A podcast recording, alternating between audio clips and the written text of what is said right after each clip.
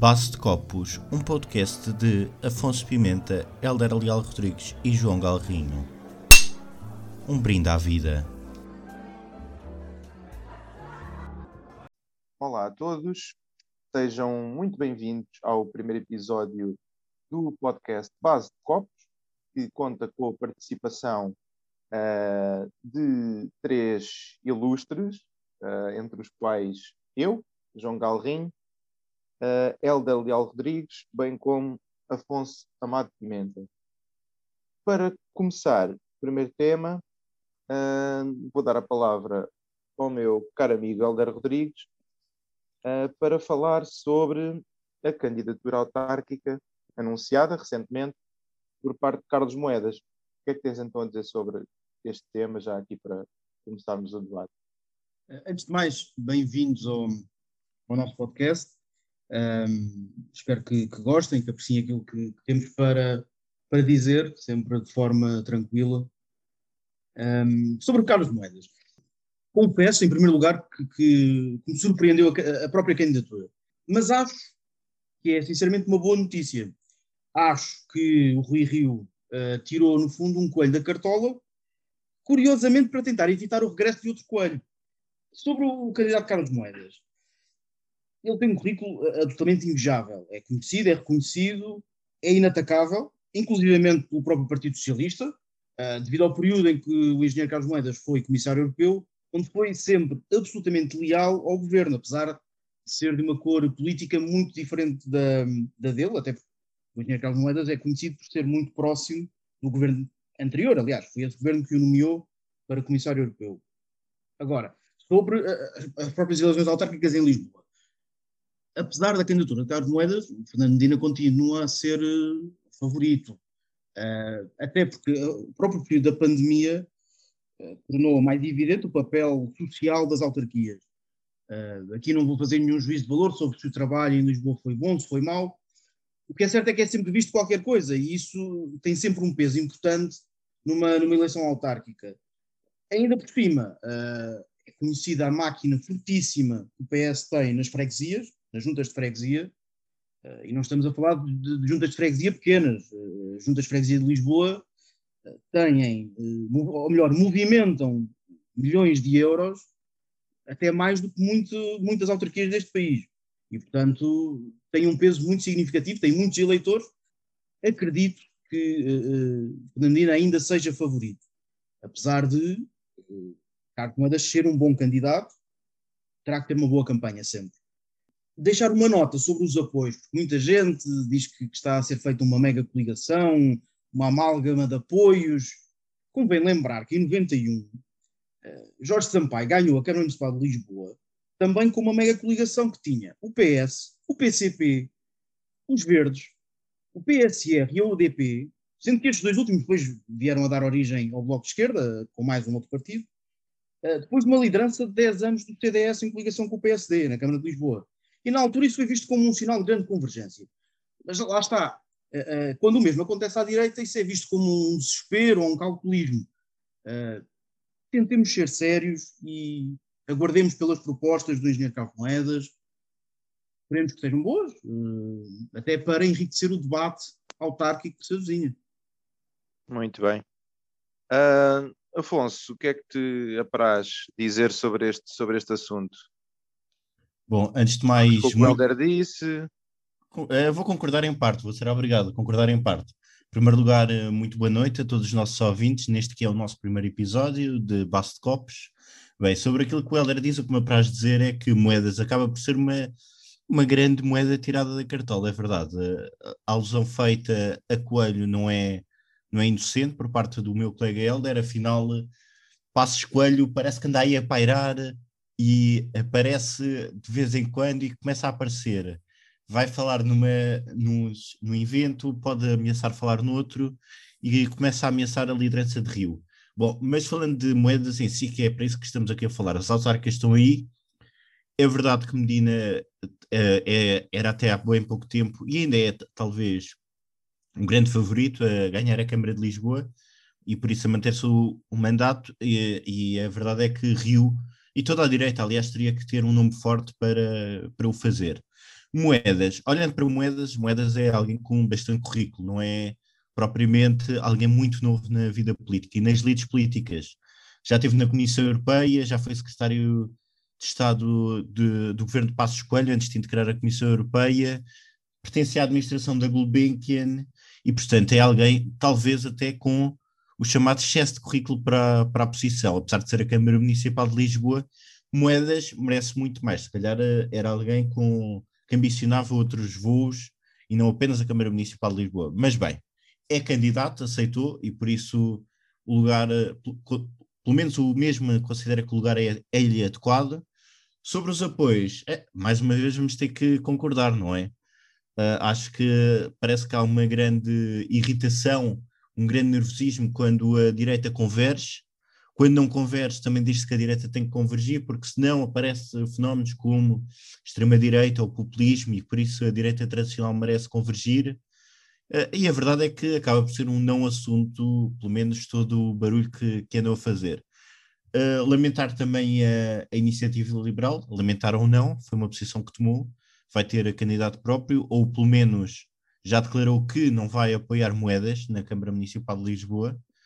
Uh, veremos. Uh, em primeiro lugar, revela que, enquanto sentido de responsabilidade, não foi o melhor, não é? Uh, a Moedas era um bom candidato e que representa muito provavelmente os interesses da, que a IEL propõe para a Câmara Municipal de Lisboa Câmara é essa que apresenta provavelmente um grande, uma grande dívida camarária. Desculpa, uh... desculpa interromper, e agora que falas na IEL, tu não achas que há uma certa uh, incoerência entre o João Coutrinho Figueiredo dizer que um, o objetivo essencial para Lisboa é retirar Medina do poder em Lisboa e, por outro lado, apresentam um, um candidato à parte que pode ter como consequência, precisamente, contribuir para que ele eventualmente possa ser reeleito.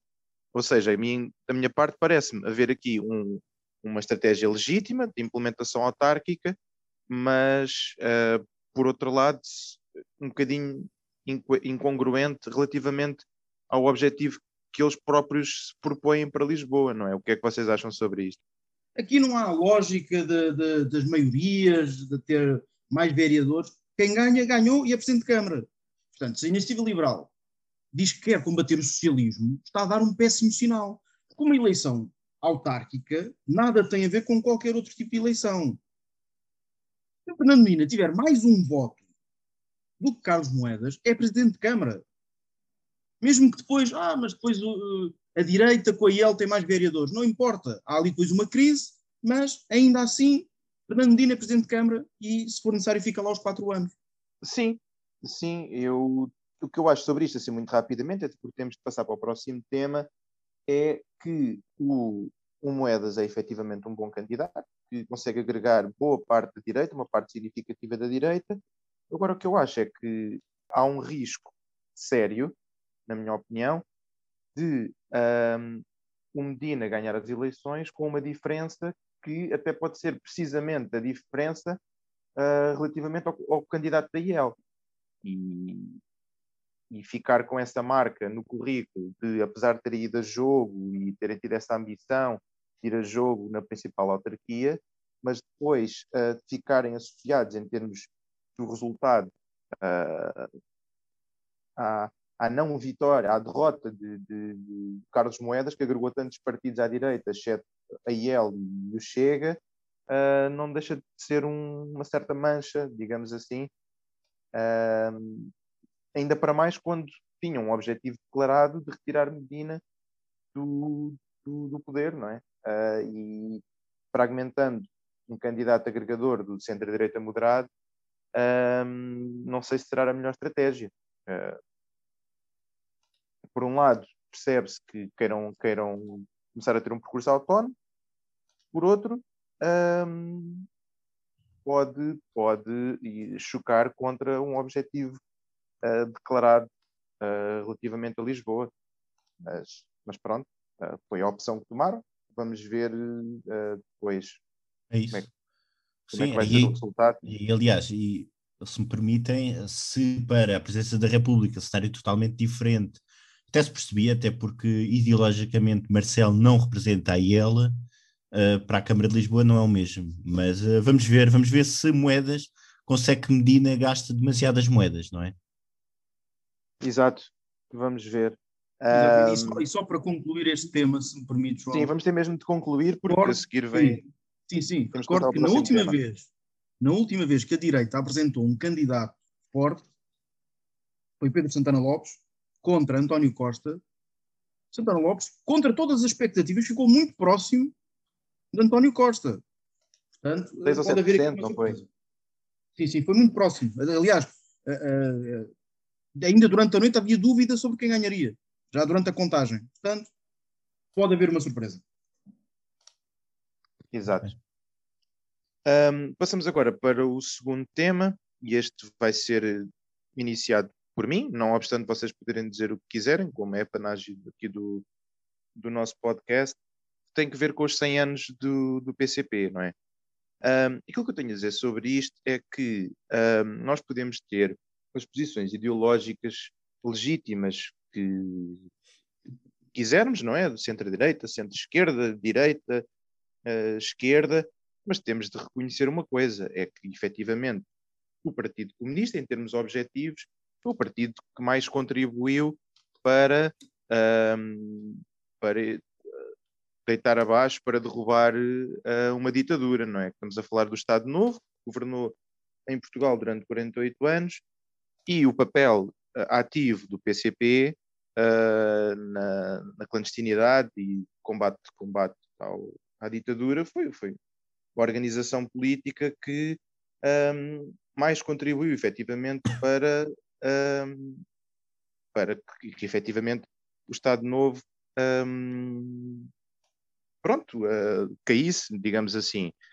Um, e eu acho que acaba por ser um bocado injusto quando nós fazemos a análise do, do PCP e do, do, papel do PCP pôr em cima da mesa aquilo que poderia ter sido se, ah, mas se eles estivessem no poder, provavelmente implementariam uma ditadura de sinal oposto. Sim, a história assim o indica. É altamente provável que se eles chegassem ao poder, que implementariam um, um, uma ditadura à semelhança do que aconteceu no resto de todos os outros países, em todos os, países, em todas as experiências com governos comunistas. Isso é altamente provável. Agora, a história foi o que foi e uh, é o que é. Um, e de facto, o PCP teve um papel bastante relevante no combate à ditadura. Uh, e em termos de. tem também um poder autárquico importante, um, com todos os defeitos e qualidades que têm os poderes autárquicos de qualquer outro partido. Não, não, não, não alinho vá na, na, na conversa da excepcionalidade do, do, do, em termos de qualidade do poder autárquico do PCP, até porque no que respeita ao distrito de Setúbal, Évora e Beja, que é onde tem mais, mais peso, um, efetivamente não, não, não se vislumbrar na maior parte dos conselhos nada que os distinga dos outros partidos. Um, ainda assim, temos, temos de reconhecer que, que é um partido um, que uh, conseguiu servir de tampão, digamos assim, a muito, a muito extremismo, principalmente extremismo de esquerda, uh, que serviu de tampão e teve sempre uma postura uh, de, de, em termos de partido de protesto, um partido institucional. As manifestações que organizam em, em, em, luta dos seus ideais são todas bastante pacíficas uh, sem problemas de maior em termos de ordem pública. Um, e eu acho que é preferível ter assim um movimento sindical associado ao PCP em termos de protesto do que ter, do que deixar o, o protesto a movimentos orgânicos uh, que sem cara e sem rosto, muitas vezes um, pronto, muitas vezes uh, em termos de protesto uh, representam algo que vai contra a ordem pública e que não sabemos muito bem quais são os objetivos. Uh, pronto, isto para dizer o quê? Uh, com todos os, os, os, seus defeitos e, e pronto, no fundo com, com eu, não, eu não sou comunista, como, como, como bem sabem, não é? mas pronto, tem, o PCP tem, tem, tem, a sua importância e em termos de, na história da democracia e pronto, e vai. Parabéns ao PCP, os 100 anos de Eh, história. Uh, João, desculpa estar, estar-te a interromper. O papel do PCP é inegável, principalmente durante o período do Estado Novo, no combate à ditadura. Isso é absolutamente inegável, tal como é inegável muito do trabalho que foi feito no poder local democrático. Convém recordar que antes não havia poder local democrático e, portanto, todos aqueles que foram eleitos naquela altura, pela primeira vez, tiveram um papel muito importante para estabelecer o que era o poder local democrático. E o PCP, lá está, teve esse, esse, esse papel em muitas autarquias, principalmente lá está a sul do país. Uh, mas acho que, que, é importante discutir as celebrações do centenário. Vamos lá ver uma coisa. Não vou entrar aqui na crítica à questão das bandeiras espalhadas por todo lado. Uh, posso criticar por uma questão estética de não gostar, ok, mas estão livres de o fazer. O que me parece mais incompreensível foram as várias manifestações, manifestações, comícios que houve eh, em todo o país, obviamente a mais marcante foi a de Jerónimo de Sousa, em Lisboa, numa altura em que continuamos a pedir aos portugueses para ficar em casa, uh, é certo que, lá está, a democracia não está suspensa, nem pode estar, mas tem que haver responsabilidade. Parte e, desculpa interromper, mas ao, ao, que parece, ao que parece das imagens que vi, uh, foi cumprido de forma bastante escrupulosa em termos das sim, regras. Sim, sim, não ponho isto em causa. Aliás, o PSP tem dado bons exemplos de que é possível uh, organizar evento com segurança. Não ponho isso em causa, atenção. Mas há momentos. Tem que ver com a questão há exemplos que devem ser. Concordo. É só, é só isso. Neste momento em que as pessoas estão absolutamente desgastadas, cansadas do confinamento, é um mau exemplo que estão a dar. Obviamente, assim que acabar o confinamento tal como está, a vida tem que começar a regressar a um normal, que é sempre, enfim, há muita gente que diz aquilo novo normal, enfim. Aí sim faz sentido começar a dar estes exemplos de eventos feitos com segurança. Agora, neste período específico, parece-me desajustado. Muito bem, antes de passarmos ao próximo tema. Uh, eu só queria dizer uma coisa. Que, até, que... que até vai, vai, vai, vai ser tu inicial. Só... Uh, não obstante, Espera. Queres, queres concluir sobre isto? Sobre eu só queria, do, do, PCP? Só queria, antes de mais, parabenizar o PCP, são 100 anos, um século. Ah, e depois queria dizer também, dar os parabéns Compraste ao PCP. bolo, Afonso? Não comprei, olha, por acaso não. Comprei confetes, o bolo ficou de, de levar o Tomás, do sétimo C. Ficou ele encarregue de trazer o bolo.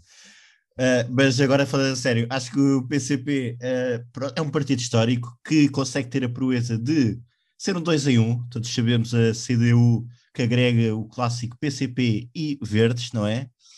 Uh, e queria também, sobre os 100 anos, deixar a seguinte nota. Foram várias as, as bandeiras espalhadas ao longo dos aliados. Aliás, muita brincadeira de Twitter se fez sobre os aliados terem acordado como Stalingrado. E o que eu queria dizer era o que é que os verdes têm a dizer da quantidade de bandeiras que foram gastas, dos recursos materiais, que, enquanto partido ecológico e membro da coligação, pouco disse. Isto é, o PCP de facto uh, agrega aos verdes, mas no que toca a lançar cartazes, a gastar recursos, a mostrar bandeiras, uh, é capaz de ser o principal uh, partido. Pronto. Sobre as comemorações, foram todas feitas com com o devido distanciamento social, nada acrescentar e pronto, e faz, farto, faz falta também um partido assim. Pronto. Se calhar posso passar para. Podes. Veto. Posso, uh, não é? Já que estás embalado e até que foste tu, foste tu que falou menos aqui neste assunto do PCP. Pronto. Então vamos continuar. Uh, pronto, agora vou dar-te a liberdade para, neste caso, para, para seres o que fala mais, digamos assim, até porque vais ser o primeiro. Pronto, Portanto, o que olha. é que tens a dizer neste caso sobre a alteração, a recente, bastante recente, a alteração à lei de veto das autarquias no que respeita. Uh, tenho ideia que já não foi. Não, foi não, não, entrou no Parlamento, mas não foi a votação.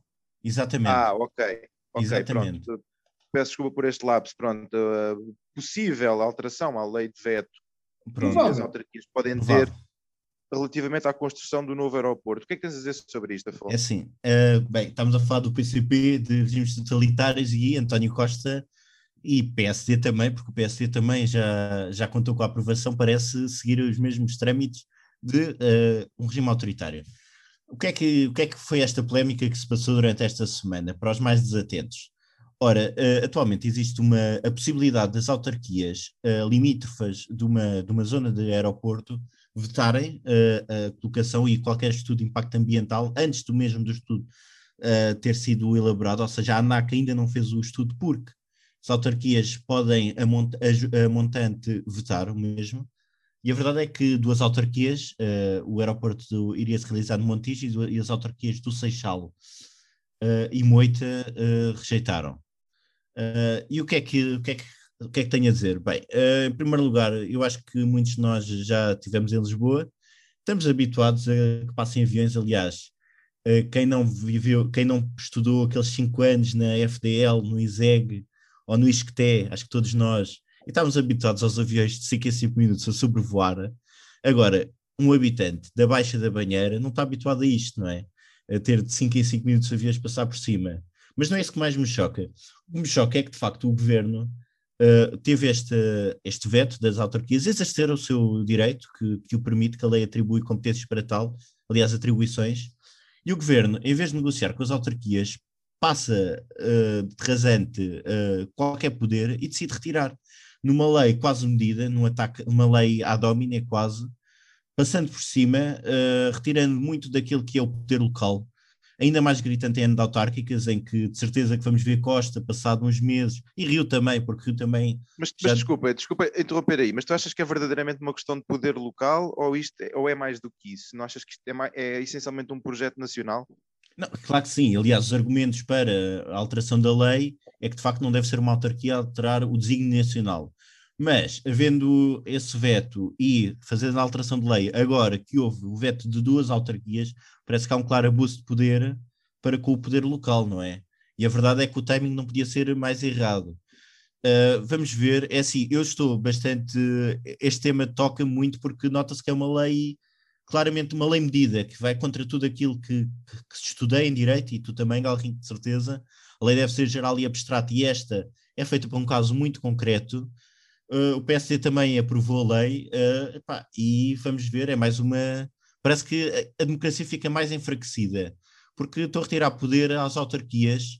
Eu, eu, percebo os argumentos e é verdade que não deve ser uma autarquia, mas a verdade é que aquilo vai, vai perturbar a vida dos municípios e de certeza que a lei é feita para as autarquias limítrofes que vão ser as mais afetadas em termos de poluição, quer a sonora, quer a radiação de aviões, uh, etc. E por isso parece que não é esta uma, a maneira correta com que eu vejo a política. Uh, e comparar a isto, acho que só com o fim dos debates quinzenais, que também o PS e o PST acabaram por retirar, assim, pronto, acho que é um, é um estilo de Costa que nós já estamos habituados. Este governo, que é o governo do estado de emergência, que está habituado a restrições, parece que quer ir mais além em alguns aspectos, e este é um dos exemplos. Uh, Helder, uh, o que é que tens então a dizer sobre, sobre este assunto e a pergunta que eu fiz ao Helder, deixa, deixa só, desculpa, deixa só uhum. concluir. A pergunta que eu, que eu fiz ao, ao Afonso, aproveito para fazer a ti. Tu, tu achas que isto é verdadeiramente um assunto autárquico em que uh, é razoável uma autarquia ter este poder ou isto é, acima de tudo, concordo só não, na escolha do aeroporto, é acima de tudo um, um tema nacional? Que eu por acaso acho que é, mas quero-te ouvir também a ti sobre isto. Uh, antes de mais, dizer que o Afonso tirou umas palavras da boca. Isto é preciso ver por duas vertentes. Primeiro, é efetivamente um exemplo da propotência do poder central, principalmente do Bloco Central, já nos habituou, lá está, como o Afonso disse bem, eu ia referir, com o, com o fim dos debates quinzenais, prejudica o debate democrático, uh, com a lei, das, com a lei de, de, vai ser alterada de, das candidaturas independentes às autarquias, e agora mais um caso de, de, de, do Bloco Central em que quer mudar as regras a meio do jogo. Eu percebo e tendo a concordar que a lei atual não faz muito sentido. Isto é, projetos de interesse nacional serem bloqueados por uma só autarquia, não é o caso aqui, são duas, mas a lei permite que seja só uma autarquia, parece-me exagerado. Mas temos que respeitar a lei atual, está em vigor, Não, podemos eventualmente discutir a alteração à lei para projetos futuros. Agora, para este projeto, tem que se negociar com o poder local, tem que se falar com o poder local, não se vai mudar a, a, as regras a meio. É discutir, perceber o que é que pode ser melhorado, independentemente de concordarmos com o projeto, ser no Montijo, não ser, não vou entrar nessa discussão. Acho que fazer esta alteração especificamente com este objetivo parece-me desajustado. Um, antes de passar ao próximo tema, eu gostava também de ter a liberdade, apesar de ser moderador, ser aqui algumas considerações sobre este assunto, que é o seguinte. Um, o que eu acho é que, e sem querer entrar na discussão mais técnica sobre se é melhor Alcochete, se é melhor Montijo, se é melhor uh, a OTA, já se chegou a falar da OTA, o que quer que seja, uh, Poceirão, pronto. Eu não percebo nada disso, não sei, como vocês deverão calcular, não é? sou formado em Direito e vocês também, um formado em Direito, outro em Ciência Política, suponho que pouco terão a acrescentar nestas questões mais técnicas. E nenhum de nós se uh, chama Nuno Rogério? É verdade, nem, nem Rogério Alves, não é? Exato. Uh, os maiores especialistas em tudo. Nem José Miguel do planeta. Exato. É verdade. Mas vá, vá, não vamos, não vamos descentrar, que tenho aqui três ou quatro minutos para, para brilhar sobre este assunto. Um, mas isto para dizer o quê? Uh, não obstante, essa discussão técnica já decorre há 50 anos, eu repito, há 50 anos, uh, é de louvar que haja uma intenção de resolver o assunto, começar a resolver pronto, tornar isto efetivo. Uh, porque todos os, os, todas as opções têm prós e têm contras, haver aqui uma vontade efetiva de resolver já, já de, de, escolher um local já, já é algo positivo. Agora, efetivamente, no que respeita a esta lei, apesar de eu achar que a lei é absurda, porque uh, é, é, manifestamente absurda, na minha opinião, e não tem que ver com desrespeito pelo poder autárquico, porque é uma, é uma lei que, se fosse aplicada, por exemplo, a projetos uh, rodoviários, e isto, uh, como, é que nós, como é que nós resolvemos estas, estas situações? Cada vez que fosse aprovado um determinado projeto, havia uma linha que atravessava o país todo, 15 autarquias votavam contra, 80 votavam a favor, como é que nós fazíamos? Como é que a linha era? Era, era aos retalhos pelo, pelo país, de uma ponta à outra, depois para baixo, depois para cima, só para não passar naquela autarquia. Um, quer dizer, eu acho que apesar da lei ser absurda, um, a alteração no, no, no, tempo em que está a ser feita, que é no preciso momento da discussão sobre o assunto, uh, também não é um, um, melhor contributo para a democracia. Pelo contrário, isto é, nas palavras do Afonso, claramente uma lei medida. Uma lei medida feita única exclusivamente para este assunto em concreto. E todos sabemos que isto está longe de obedecer à melhor técnica legislativa, bem pelo contrário, não é? Os melhores momentos para se aprovar uh, legislação não é em cima dos acontecimentos, é, é tem de se refletir, tem de se pensar, tem de discutir os, os assuntos, e apesar de provavelmente sairmos daqui com uma lei melhor, provavelmente, não sei, porque esta, esta é manifestamente absurda, um, o momento e a, e a, mensagem política que transmite manifestamente não são as melhores, não é?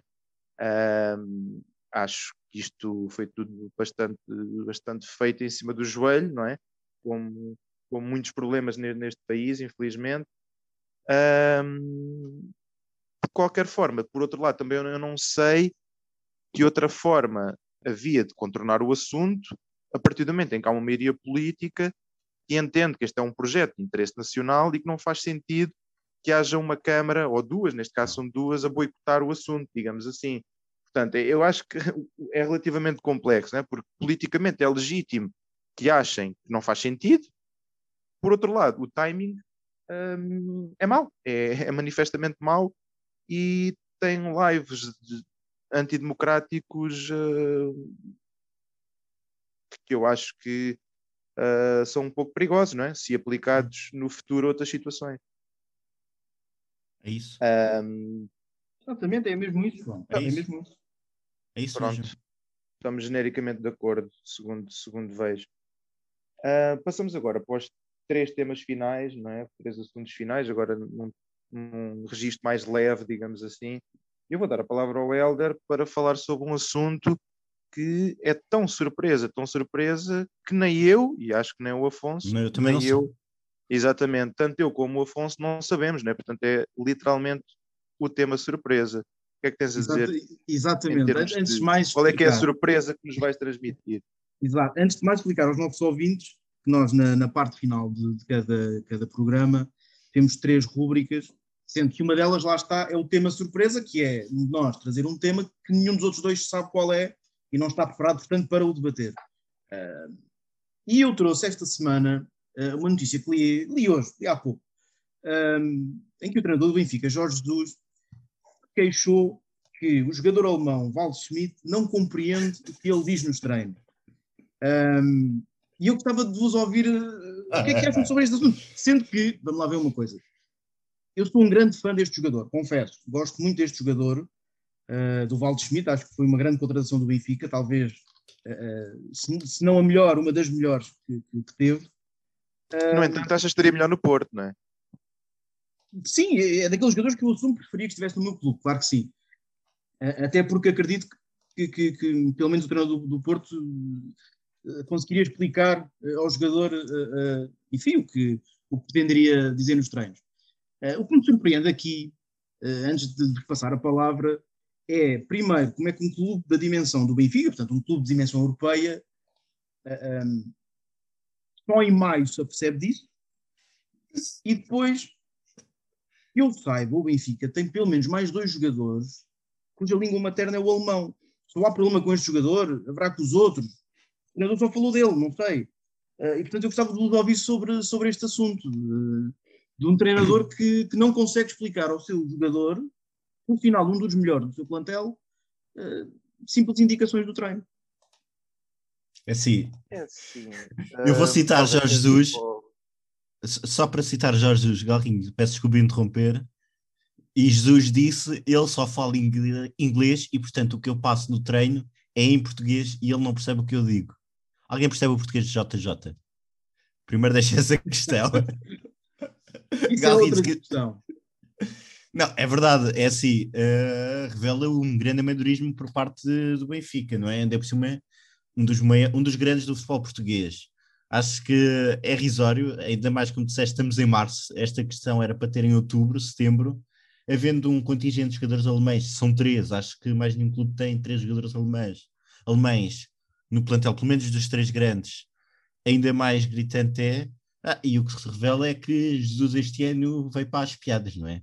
Acho que tema assim, tema de semana sim, semana não faz para ser tema nas redes sociais, seja porque levou com pau, seja por causa do Covid, seja porque pronto, seja pelo que, pelo que foi, não é? Entretanto, Jesus parece perdido, como o meu amigo João Galrinho perdeu-se, Helder, sabes do João? o João ficou, parece-me que ficou chocado com, com, com esta situação. Ele disse que tinha uma é, consulta. É, é, como tu, é como tu dizes e bem. Uh, esta situação parece-me um bocado caricata num clube da dimensão do Benfica, que tem, se orgulha de ter uma estrutura 10 anos à frente das outras. Um, mas pronto, é, é, o que é. É sintomático da época do Benfica, parece-me. Uh, e acho estranho. Acho estranho que isto aconteça num clube desta dimensão. Sim, é estranho. E aliás, aqui salientar também em contraste o Sporting, Ruben Amorim tem uma clara preocupação por só contratar jogadores portugueses e espanhóis. Pois, hum, é assim, este, este tema é, é, de veras eh, caricato, não é? É um tema a Jesus, não é? Como, como Jesus já nos habituou. Um, o que eu acho é, acima de tudo, e um, em relação a isto, é que é, é mais uma, uma, uma, desculpa já a ser preparada pelo Jesus para o fracasso da época, mas pronto, uh, tem, tem, tem, tem, sempre este, este, lado de piada, este lado cómico, não é? De não, não conseguir explicar ao, ao jogador uh, das suas intenções e, e, aquilo que quer para o treino. Um, mas isto é, é, mais um rol de desculpas no meio da Covid e, e uma data de, de, outras que ele já utilizou. Isto é, é, apenas mais uma, não é? Isto tem o seu lado de piada, mas não deixa de ser assim mais uma, uma, uma parvoíce, não é? Do que, Jorge, Jorge Jesus já nos habituou. Um, mas uh, eu tendo a concordar com o Afonso. Realmente, ele podia ter seguido o exemplo do Rubén Amorim e, e contratar apenas jogadores um, com, um, com nacionalidade que ele conseguisse explicar, não é? Até porque ele tem ali um. Até mesmo em termos de português, eu até tenho dúvidas que todos os portugueses do plantel do Benfica consigam perceber o que ele diz. Portanto, Uh, é, aqui a questão é mais por aproximação, não é? Português e espanhol, uh, eu diria que é o mais próximo da língua de Jorge Jesus. Portanto, talvez fosse boa ideia seguir realmente o exemplo do, do Amorim sobre isto. Um, e vamos agora para o penúltimo tema, uh, que é, dentro destes assim mais leves, uh, que caracteriza o nosso podcast, aqui para terminar, um, que é o preferes. E esta semana o preferes fica a cargo do Afonso Pimenta. O que é que tens a dizer sobre isto? O que é que nos vais obrigar, entre aspas, a decidir entre duas escolhas e pronto, é assim, preferes esta semana, Helder, não sei... Igualmente bizarras. Ok, então, uh, sim, pensei nos 100 anos do PCP, uh, eh, para falar, para, mim, para inspiração deste Preferias, e é um Preferias muito simples. E o Preferias é o seguinte, passavam um ano numa gulag, na Sibéria, Pá, mas do tempo que as gulags eram a sério, em que só vos garantiam que não iam falecer durante esse ano, ok? Estavam lá um ano, era o que acontecia, pronto, eram tratados como gulags, pronto, um ano na Sibéria, pronto, ou, ou, não sei se estão a par do TikToker Capinha, Jorge Capinha, ex-boys band português, pronto. Filha do gulag, filha do gulag. acaba lá. Eu quero, quero ouvir até ao fim. Eu quero ouvir não, até pronto. Sim, sim, sim, sim. Capinha é um famoso TikToker, ok? E ele, neste momento, quer ser, ele já é o rei do TikTok e quer ser o rei do Clubhouse. Portanto, o vosso papel é ser assistente de capinha e garantir que o mesmo passa a ser o rei do Clubhouse. O que é que isto envolve? Vão dormir na casa de capinha, porque sabem que capinha mete sempre uma falda Teixeira e o filho nos TikToks e no Clubhouse, não é? Portanto, vai haver uma sala Uh, ele vai-vos chamar o fiel servo porque rei de TikTok e agora de Clubhouse. E este trabalho é até Capinha ser a pessoa no mundo com mais seguidores do Clubhouse. Uhum. Se ao fim de chegar à idade da reforma não conseguirem, pronto, vão à vossa vida, uh, e, mas atenção, a vossa vida profissional foi sempre de assistente de Capinha a tentar torná-lo o rei do Clubhouse. E também a acompanhar alguns TikToks. Se me permitem. É muito grande esse preferes, pá. Esse é um preferes em que o segundo se divide em é três ou quatro coisas. Pá, cada uma delas. Eu vou, eu vou fazer sumário. Um ano. Faz lá, faz lá, desculpa lá, desculpa lá. Faz lá aí um, um, um breve apanhado sobre, sobre, sobre isso tudo outra vez. Desculpa é, lá. Desculpa ok, então é um ano numa gulag em que só vos é garantido que não iriam falecer na Os Sibéria. Mínimos de sobrevivência, é isso? Mínimos de sobrevivência, pronto. A única coisa é que não morriam. Ou ser assistente de capinha, rei de TikTok, torná-lo o rei do Clubhouse, a nova rede social, ele agora queria entrar lá, e por isso implicava ser assistente, viver com ele e com a mulher e com o filho, e pronto, e de vez em quando também participava em TikToks. Durante quanto tempo? Isso é importante. É, lá está, é até isso? ele ser o rei do Clubhouse, até as pessoas considerarem de facto rei de Clubhouse. Agora, só para estarem a par, Clubhouse é a rede social nova que tem personalidades como Balsemão da SIC, tem também Adolfo Mesquita Nunes, e entre essas select personalidades, não sei se estão a par, uh, pronto, eles iriam eleger como capinha o rei do Clubhouse. Portanto, todo aquele trabalho de mudança de imagem, de torná-lo uma pessoa, uma pessoa vá, ia ser uma pessoa séria, mas primeiro tem que ser pessoa, pronto, uh, teriam de, de, garantir isso, até conseguirem. Uh, eu, eu, tenho aqui, antes de mais, algumas questões para, para levantar. Eu seria assistente dele até, eh, no máximo, à reforma dele, é isso? Sim, no máximo até à reforma. Uh, Jorge Capinha tem 46 anos. Exatamente. Que, é que a lei da reforma está nos sobre, 66, sobre... mais ou menos. Portanto, estaríamos a falar no máximo de 20 anos. Exatamente.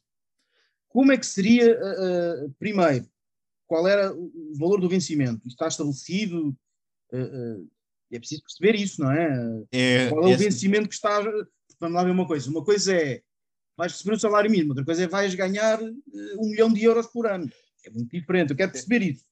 Uh, outra coisa, há um contrato de trabalho, tem direito a folgas e férias, é preciso também, tem seguro de saúde, Tudo isso é importante perceber. E, e também Ok. para finalizar as minhas questões, Eu acho que acima de tudo o que é seguro é a falta de saúde, não é? Eh, Em termos de saúde mental. Tá mas bem. isso é lá está, daí a importância de haver um seguro de saúde. Exato. ah, e, e- e- e, no fundo é isso que eu gostava de, de primeiro de tudo perceber, não é? Ah, Ok. Não posso virar com um desafio profissional sem saber ah, o que é que vai acontecer, não é? Pronto, então é assim, uh, Capinha. Rei- levar isto muito a outra sério. coisa, outra coisa. que Sim. Expliques tudo como deve ser. Não, não, aqui é só agora, repara, estamos, Sim, contratuais. estamos aqui a discutir só o contrato neste momento, que é para eu Sim. perceber se vale a pena. E só para finalizar, ele auto-intitula-se rei do TikTok, não é? Sim. Como é que isto é, é- é- era como antigamente, as cortes do TikTok que reuniram Sim, e o nomearam rei, foi. eh, eh, no Clubhouse é igual. Como é que funciona? Como é que se chega a rei de uma rede social? É assim, É ele auto. perceber isso, perceber a dificuldade do desafio, não é? Atenção, Capinha é um dos eh, cinco portugueses com mais seguidores no TikTok. Eh, foi, ele é o rei, auto-intitulou-se rei, mas, e em entrevista ao Maluco Beleza, ele quando vai buscar o filho à escola, a criançada toda grita o rei do TikTok para com Capinha. Em relação ao vencimento, ele é o rei do TikTok, portanto, vocês iriam receber um carrossel, que é a moeda do TikTok. gulag, Oh, Não sei se estou a par, mas um carrossel no TikTok, deixem-me terminar, deixem-me terminar, Galinho. Um carrossel no TikTok são 7 mil moedas, que equivale a 100 euros. Iriam receber cerca de 20 carrosséis por mês. Iriam receber a moeda de TikTok, depois poderiam fazer o câmbio para moeda de pessoas normais, mas seriam pagos, Quantos carrosséis? eram cerca de eh, 20 carrosséis. Eu acabei de entrar em depressão só de ouvir essa conversa de carrosséis e TikTok. Ok, e estamos a coisas- falar de 2 mil euros, é isso? 2 mil euros, exatamente. Depois podiam Ok. fazer o câmbio. Pronto. Ok. Teriam Mas isto direito. é líquidos ou brutos? Não, é líquidos. É líquidos porque o que é que aconteceria? O vencimento era durante uma live que vocês faziam, ele dava-vos carrossel, Ok. carrosséis, ok? Pronto. E recebeu os Então, dois eu, já, eu já escolhi. Já escolheste? Pronto. Tá. Eh, Estamos a falar do vencimento líquido de 2 mil euros. 22 dias de férias. Esqueci-me de dizer. 22 também. dias de férias, ok. Tenho folgas também. Tens, pronto. Tens. Estava no Duas contrato. folgas por semana, não é? Normal. Sim. Seguro de saúde, isto é que é a parte fundamental, porque lá está. A saúde mental aqui será, será posta em causa eh, diariamente e, portanto, eu preciso ter esse acesso. Há seguro de saúde, sim. Ok, então eu aceito ficar durante 20 anos, pelo, no máximo, No máximo. assistente pessoal de Jorge Capinha. Muito bem. Garrinho. Pois é, sim, eu por acaso também aceito os 20 anos, é verdade. Aceito os 20 anos no Gulag. Então, 20 anos no máximo. Porque se o meu trabalho for muito bom, isto é uma coisa muito, muito rápida. E depois É verdade, poderei até é ser verdade. contratado por outros eh, eh, potenciais influencers das redes sociais. Para dizer o seguinte, realmente eh, 20 anos parece-me bem. No Gulag. Pronto. 20 anos no Gulag, aceito. Pronto. Pronto. Está justificado. Pronto, é, é só para lembrar que o teu plano envolve Adolfo Mesquita Nunes proclamar como rei um ex-membro da boys band de Arrasar. Pronto, é só isso. Estamos a falar dessas condições. Eu, eu estou sempre eh, disponível para desafios. Ótimo, ótimo, ótimo. Muito bem. Pronto, olha, eu, eu, o último tema está, está a meu cargo, digamos assim, não obstante vocês poderem também poder comentar, naturalmente, tem que ver com o, o que aconteceria se, não é? E neste caso, o tema que aqui, que aqui eu trago é o que aconteceria se não tivesse havido o ah, não, não tivesse havido camarada, não é? Ah, atentado ou acidente, quer que seja, não, não, não, não, não tenho conhecimentos suficientes, nem li o suficiente sobre, sobre o assunto. Posso ter as minhas, minhas convicções, mas não, não sei ao certo, é porque houve comissões de inquérito para tudo e um par de botas sobre o assunto, mas a, dec- a decidir eh, no fim que era, foi um atentado, outras que foi um acidente, consoante o poder político estivesse no poder na altura. No fundo, é teorizar um bocadinho sobre o, o que teria sido o, o país, não é? Eh, Se não tivesse havido camarada. E a- apesar de eu achar que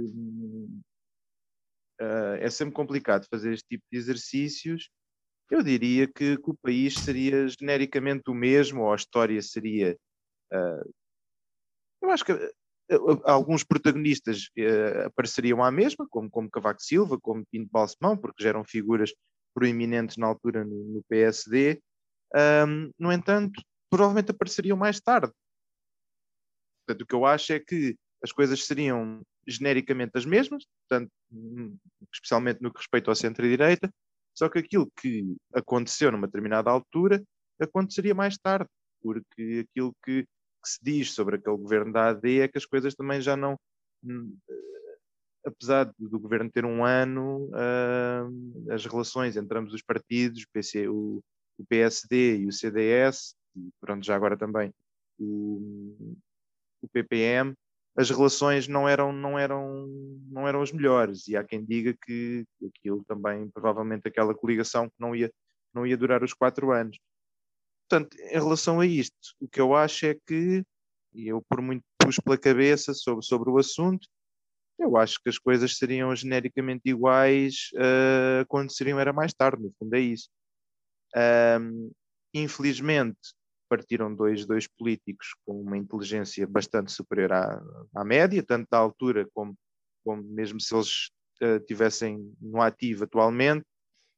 Um, e, pronto, uh, infelizmente, essas duas perdas trágicas, não é, em termos políticos, além das outras perdas que as, as outras pessoas que iam no, no, no Cessna.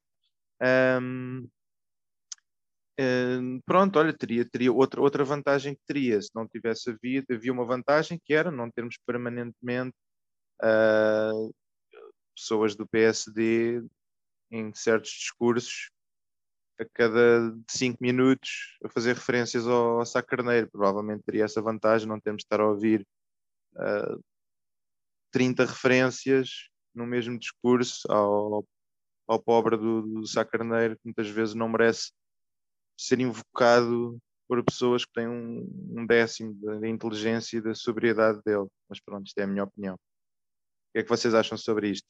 Sim, eu, eu, eu tendo a concordar. Uh, uh, mas, em primeiro lugar, acho que a SIC iria aparecer mais cedo, porque uh, Francisco Pinto Balsemão não chegaria a primeiro-ministro e, portanto, iria concentrar-se mais na sua vida empresarial. E, portanto, lá está, mais cedo iria aparecer a SIC. o deputado André Ventura, cada vez que referi, se referisse como herdeiro de Sá Carneiro, teria uma resposta à altura, do próprio, e dizer para se deixar de brincadeiras mas genericamente o país seria o mesmo. Aqui de forma mais arriscada, acho que Sá Carneiro chegaria a Presidente da República uh, em vez de Jorge Sampaio, uh, ali a seguir a Mário Soares. Acho. Mas é. tudo o resto seria muito semelhante ao que, ao que aconteceu. Uh, de facto, foram, foram dois políticos brilhantes uh, que ainda hoje inspiram muita gente, uh, mas o país não, não estava preparado para nenhuma mudança radical, acima de tudo. O país não estava preparado para isso e, portanto, o país seria essencialmente o mesmo. Isso, e julgo que é só sobre este, sobre este assunto. Acho que não, lá está, não iria mudar muita coisa. Pequenos pormenores seriam diferentes da nossa história. Ok.